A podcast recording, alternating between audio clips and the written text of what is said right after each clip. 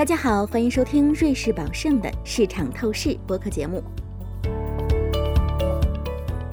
大家好，欢迎收听瑞士宝盛的播客节目，我是瑞士宝盛香港区研究部主管邓启志。进入新的一个月，又是我们跟思瑞集团月度对话的时间了。欢迎思瑞集团的合伙人和首席经济学家洪浩先生继续跟我讨论中国市场的前景。洪浩先生，您好。主持人你好。在十一月呢，我们留意到关于支持房地产的政策啊，消息明显变多了。月中的时候呢，这个彭博报道啊，中国央行呢可能会考虑用这个专项贷款或是 PSL。PSL 呢就是这个抵押补充贷款的工具啊，去通过政策银行去提供这个中长期的低成本资金啊，去支持三大工程的建设。那这里呢，三大工程指的是什么呢？指的是保障房。城中村的改造，还有就是平级两用的基建。这里我解释一下啊，这个 PSL 工具其实呢，就是一五年到一八年啊棚改的融资工具，技术性上面有一点点的复杂，但是呢，投资人是一般是把它理解为央行印钱，然后呢就投放到想投资的地方。听众朋友们可能还记得啊，这个棚改开始以后呢，直接拉动了两年房地产和股市的黄金时间。所以呢，现在的问题是，假如这个政策真的出台的话，那我们可以憧憬带来好光景吗？洪浩先生，这方面您是怎么分析的？嗯，肯定是很呃有作用的，因为这个是央行直接扩表。那么去年十一月份的时候呢，其实我们也看到央行用 PSL 扩表八千亿，但是呢，就是说它扩表它可以做不同的用途。那基本上就扩表就是说基础货币的扩张，然后呢。进入这个商业银行系统，那么商业银行系统呢，可以拿这笔钱去放贷呀，啊，进行一些低息的贷款呀，支持其他的基建或者这个房改，还有其他投资。呃，但是呢，就是说它不一定要做这个用途。那同时呢，你要看到的是，就是说现在其实银行系统里头它是不缺钱的，就是说现在缺的是这个信贷的这个需求。所以呢，即便是你用这种这非常强有力的方法，比如说你你通过这个渠道呢去释放流动性。那么这个流动性呢，它的资金的成本呢是比别的流动性要低，但是呢，它并不等于就是说整体的流动性的需求会扩张。因此，呃，虽然它是一个非常 powerful 的，就是非常强大的、有力的一个政策性的工具啊，但是呢，这一次呢，就是说我们要看它具体的用途，以及呢，是否这个实体的对于信贷的需求呢，是否会释放出来。那么一般来说呢，就是说公司在这个实体经济进行投资，它是对未来回报的预期。那如果未来回报的预期啊能够高于这个资金的水平的话呢，它一般啊都会投资的。这样的话呢，就是如果是 PSL 做出来，这个贷款做出来，它可能比如说不到二的，或者说二左右的利息啊，二左右的利息，那你实体经济里头如果有产生二以上的回报的机会呢，它它是会帮助实体经济的这个信贷需求的扩张的。呃，但是呢，我们现在遇到的问题什么呢？就是说，整体的房地产的市场呢，它非常的低迷。那么，房地产本身呢，它是一个信贷的工具，对吧？那所以，今年，嗯，你看到的房地产头两个月、三个月好了之后呢，基本上又回去了。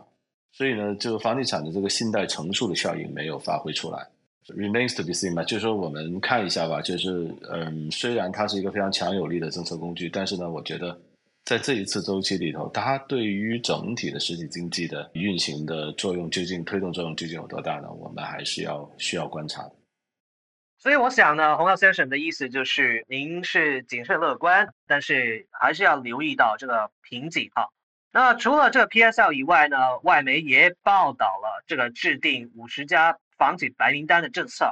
但我觉得更有意思的是这个彭博的报道，对，这个也是彭博的报道。就是呢，允许这个银行去向这个房企提供无抵押的流动资金贷款。这个呢，如果属实的话，那对于房地产企业来说当然是好事。但是呢，对于银行来说呢，可能就增加了本身的坏账的风险。那洪浩先生，在您看来，假设这个不是一个硬性的指标的话，那您觉得银行会借贷给这些房地产的企业吗？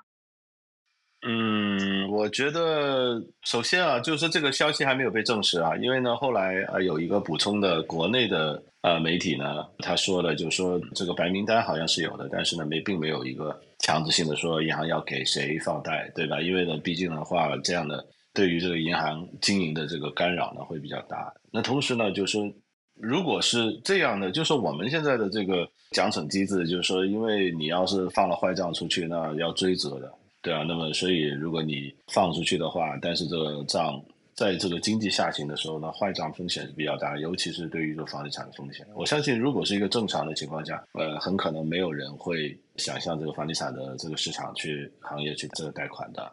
所以呢，即便是你要逼着我去贷款，那如果你这他没有一个惩罚的话，或者说如果我不贷你也做不了什么东西啊，那我为什么要贷？我多一事不如少一事呢，对吧？所以呢，我觉得有很大的这个臆测的这个这个消息啊，有很大的臆测吧。那么同时呢，后来这个国内的媒体呢也补充说明了，这其实是没有这个白名单的。那同时呢，其实说你你要逼着这个银行去放贷，其实你还不如呃做 PSL 啊，甚至这个央行可以直接贷款的。所以我并不觉得，就是说这样的一个消息，嗯，就是说它它有什么特别大的作用吧？其实我觉得现在也再次进入这个小作文满天飞的一个时间窗口。就是说呢，因为毕竟我们现在房地产面临了前所未有的挑战，对吧？然后今年出了一年政策，好像房地产也半死不活，所以呢，我们就开始。想象了各种的政策出台去帮助房地产的发展，但是归根结底啊，在我们前几次的这个 podcast 里头呢，我们强调了，就是说对于房地产未来的需求，其实是很容易可以 back off 出来的，就是这个倒推出来的。那么这样的话呢，就是你看到的未来的房地产的每一年的需求，大概就是七万亿人民币，七万到八万亿人民币，大概在七亿平米左右。所以呢，你再建六十亿平米。对吧？然后再加上两亿平米的呃两年的存货，那么基本上，你是需要大概十几年的时间呢，把现在的所有存货按照现在的这个销售速度消化完的。它是一个非常大的一个 inventory overhang，这还没有计算这个二手房，二手房非常的量非常的大。那么中国居民的户均的拥有的房地产的套数现在已经超过一了，这也有可能是全世界最高的，就是说每一户人家多于一套房。你想象一下，所以呢，中国的住房的拥有率是全全球最高的，大概百分之九十到九十五左右，对吧？所以呢，我们在中国出差的时候呢，可以你也没有看到无家可归的人，大家都似乎都是安居乐业的，对吧？虽然房地产它是一个非常核心的行业哈，它占据了整个这种 GDP 的贡献大概是百分之四分之一到三分之一的贡献，那再加上上下游的联动，它的确是一个牵一发而动全身的一个行业。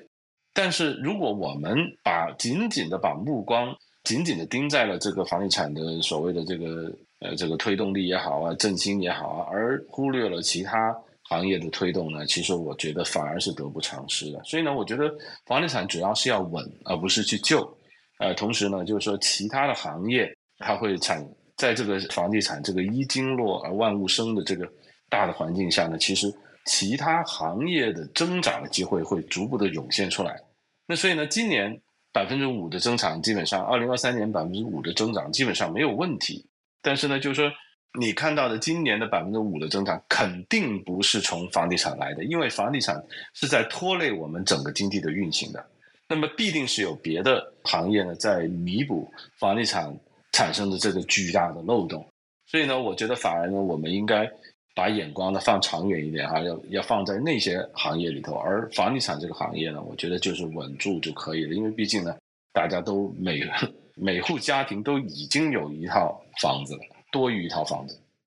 嗯，理解。所以洪浩先生的意思是，可能市场真的过度关注了啊这个房地产的这个动态，以至于我们很多时候不论在外媒还有其他的媒体都有很多的小作文出来，也不知道是真的还是假哈。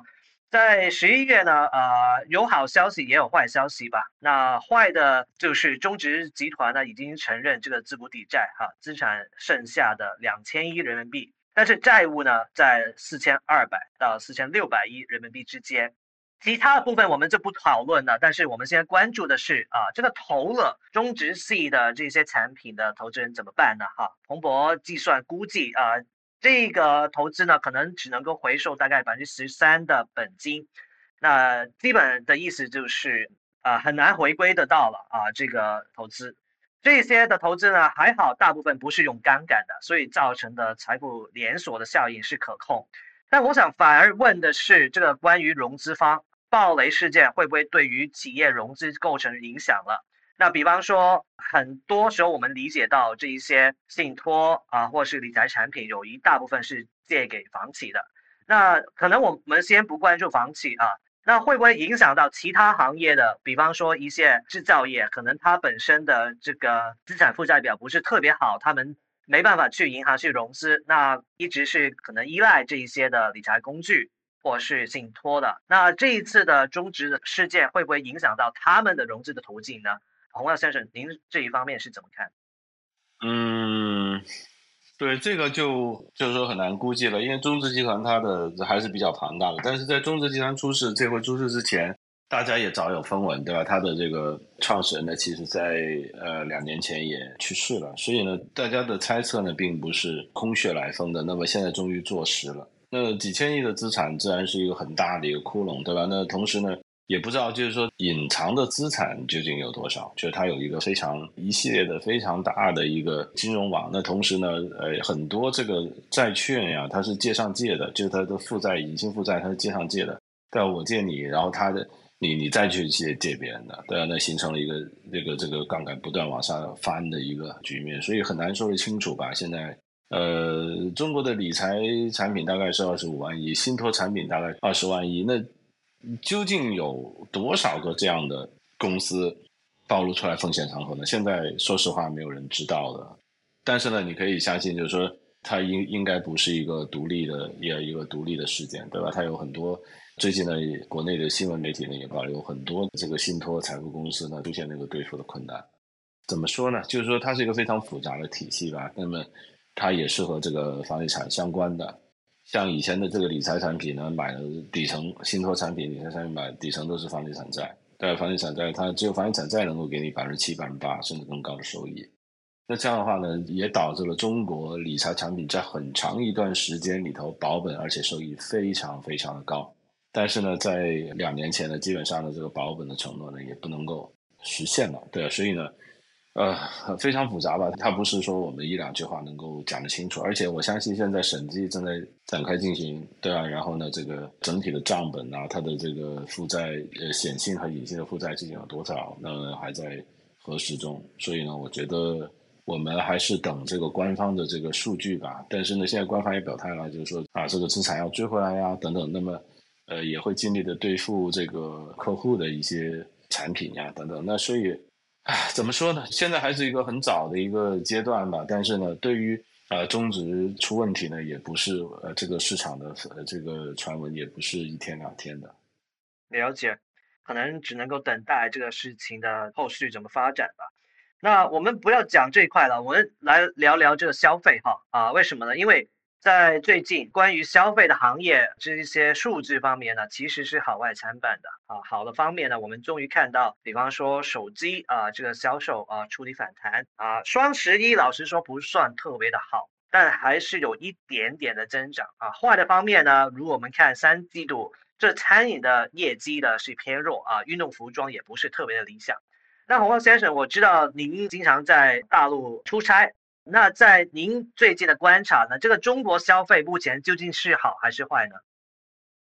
嗯，其实我觉得不用看，就是说是好还是坏吧。那其实最近餐馆关门很多，对，如果在国内出差的朋友也看到了，你平时很难订到的餐厅，现在随便订，哈哈，米其林三星随便吃了，对吧？以前要等两个星期、四个星期甚至更长，但是订的时候还要给定金，现在不用了。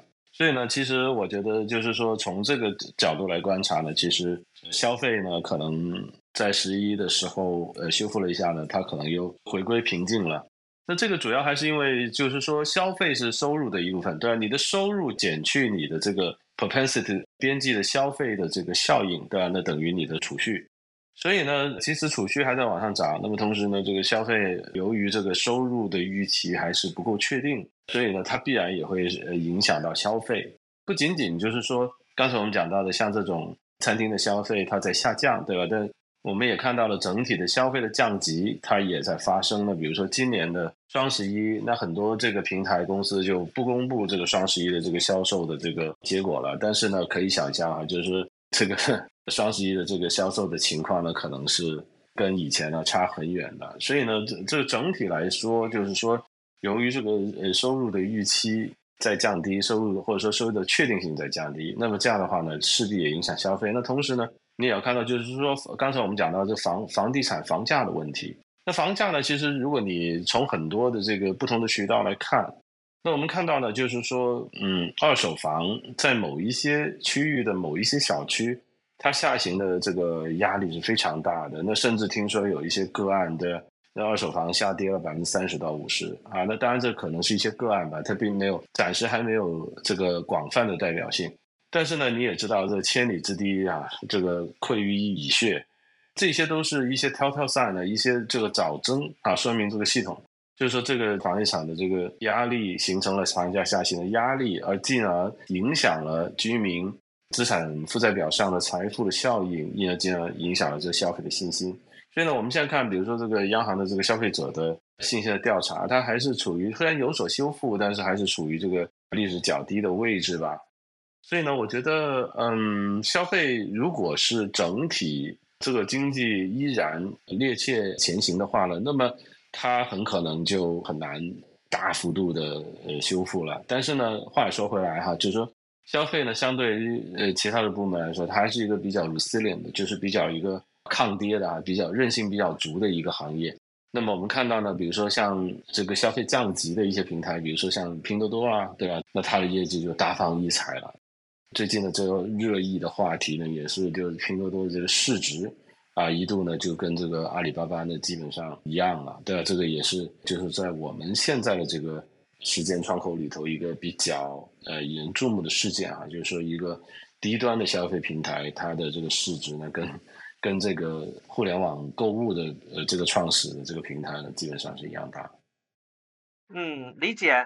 在中国消费这方面，可能的确不是特别的强劲啊，但最起码还是有一定的韧性的哈。那特别是某一些的部分，可能还是有亮点吧。那最后呢，我还想聊一下人民币哈，这个题目我们上个月已经聊过。当时候呢，我提到我们瑞士宝盛的观点是认为美金对于人民币的汇率。明年呢，应该能够维持在七点三左右，稍后的时间可能有条件反弹到七点一啊。洪耀先生，您当时也有类似的看法，说这个人民币的实际有效汇率已经达到一个周期性的低点。结果呢，在最近的一两周啊，这个美金快速的贬值啊，人民币短时间内呢，对于美金已经回到七点一，那整个交易呢，似乎就被钳制。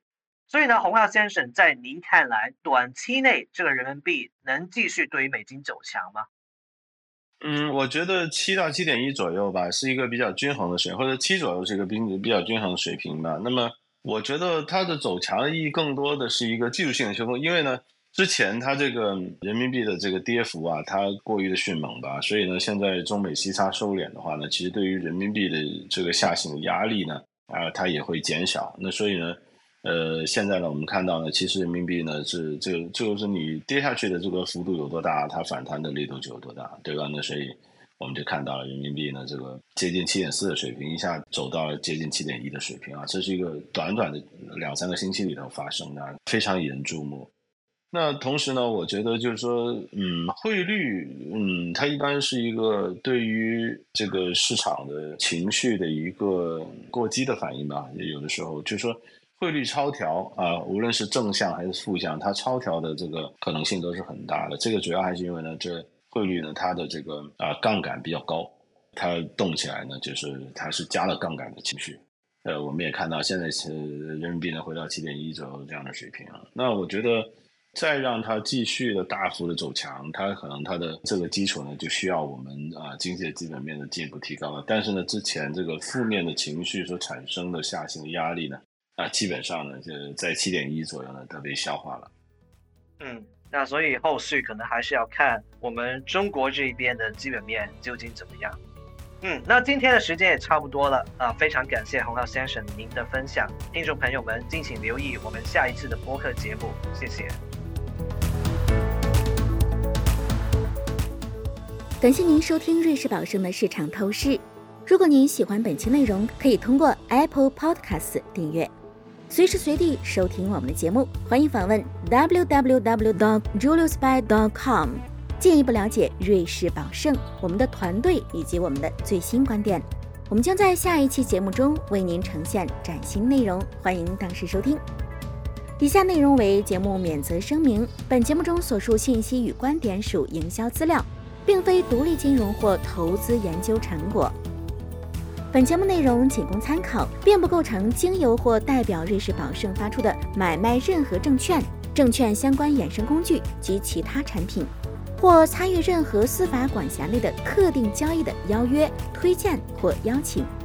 对因使用本节目内容而导致的任何损失，瑞士宝盛不承担任何责任。请访问 www.juliusby.com/legal/podcast，了解更多重要法律信息。